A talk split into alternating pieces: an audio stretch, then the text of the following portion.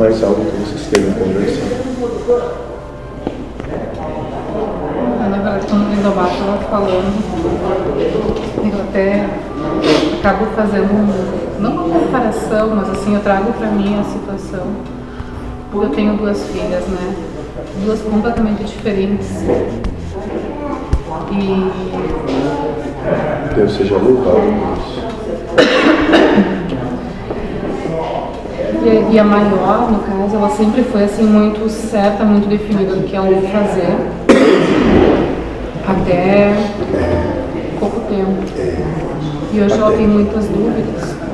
Até que a mãe chegou e botou algumas coisas aqui dentro. Porque ela começou a perceber que talvez o mundo não fosse para ela. Só que ela está sofrendo bastante com isso.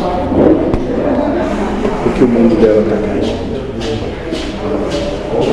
Mas talvez, só talvez, o sofrimento de hoje seja a oportunidade de liberdade de amanhã. Eu me vejo muito nela. Morte. Porque essas perspectivas que ela teve até hoje, assim, e tem tido também, ela me retrata.